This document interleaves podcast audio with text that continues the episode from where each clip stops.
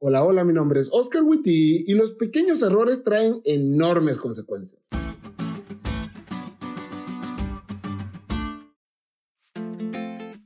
Feliz semana amigos.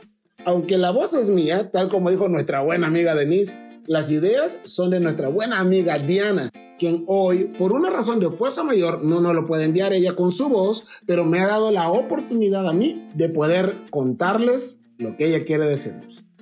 Hace algunos años atrás, una amiga de Diana de la escuela conoció a un chico por internet, el cual a ella le resultaba demasiado sospechoso, ya que éste le pedía que se encontraran en un lugar de la ciudad que tiene fama de ser peligroso, y a altas horas de la noche, lo que aumentaba más el riesgo para una chica sola. Así que ella habló con su amiga para decirle que no era una buena idea y aconsejarle que no fuera, pero no le hizo caso y fue a verse con él. A Diana le gustaría decir que le fue muy bien, que ahí su amiga encontró el amor de su vida por fin, pero no fue así. El chico la asaltó, la golpeó de gravedad y la dejó ahí sola y malherida. Gracias a Dios ella se recuperó con el tiempo y no volvió a hacerlo.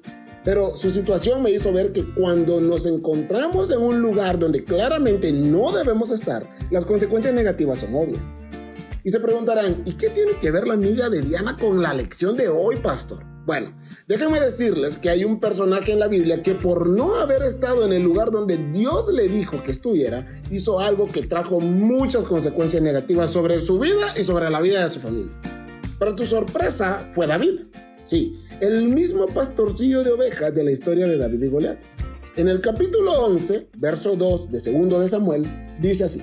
Y sucedió un día al caer la tarde que se levantó David de su lecho y se paseaba sobre el terrado de la casa real y vio desde el terrado a una mujer que se estaba bañando, la cual era muy hermosa. Al leer la palabra paseando, me llega a la mente David caminando de un lugar a otro un tanto intranquilo, ya que no estaba en el lugar que Dios le había indicado. Después de eso sabemos lo que pasa. Ahí se desencadenan una serie de acciones que bien se pudieron evitar. David adulteró trató de encubrir su pecado, lo que lo llevó a cometer asesinato en contra de Urias, esposo de Betsabé y su dirigente súbdito y fiel amigo. Vemos aquí un claro ejemplo del efecto bola de nieve, el cual describe lo que ocurre cuando algo tan pequeño toma impulso y rápidamente se convierte en algo gigante.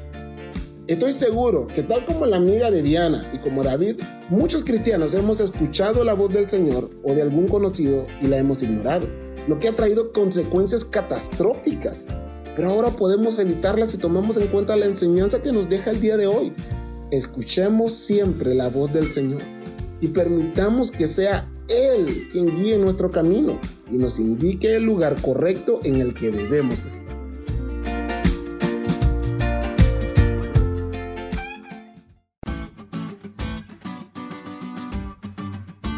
¿Te diste cuenta lo cool que estuvo la lección? No te olvides de estudiarla y compartir este podcast con todos tus amigos. Es todo por hoy. Pero mañana tendremos otra oportunidad de estudiar juntos.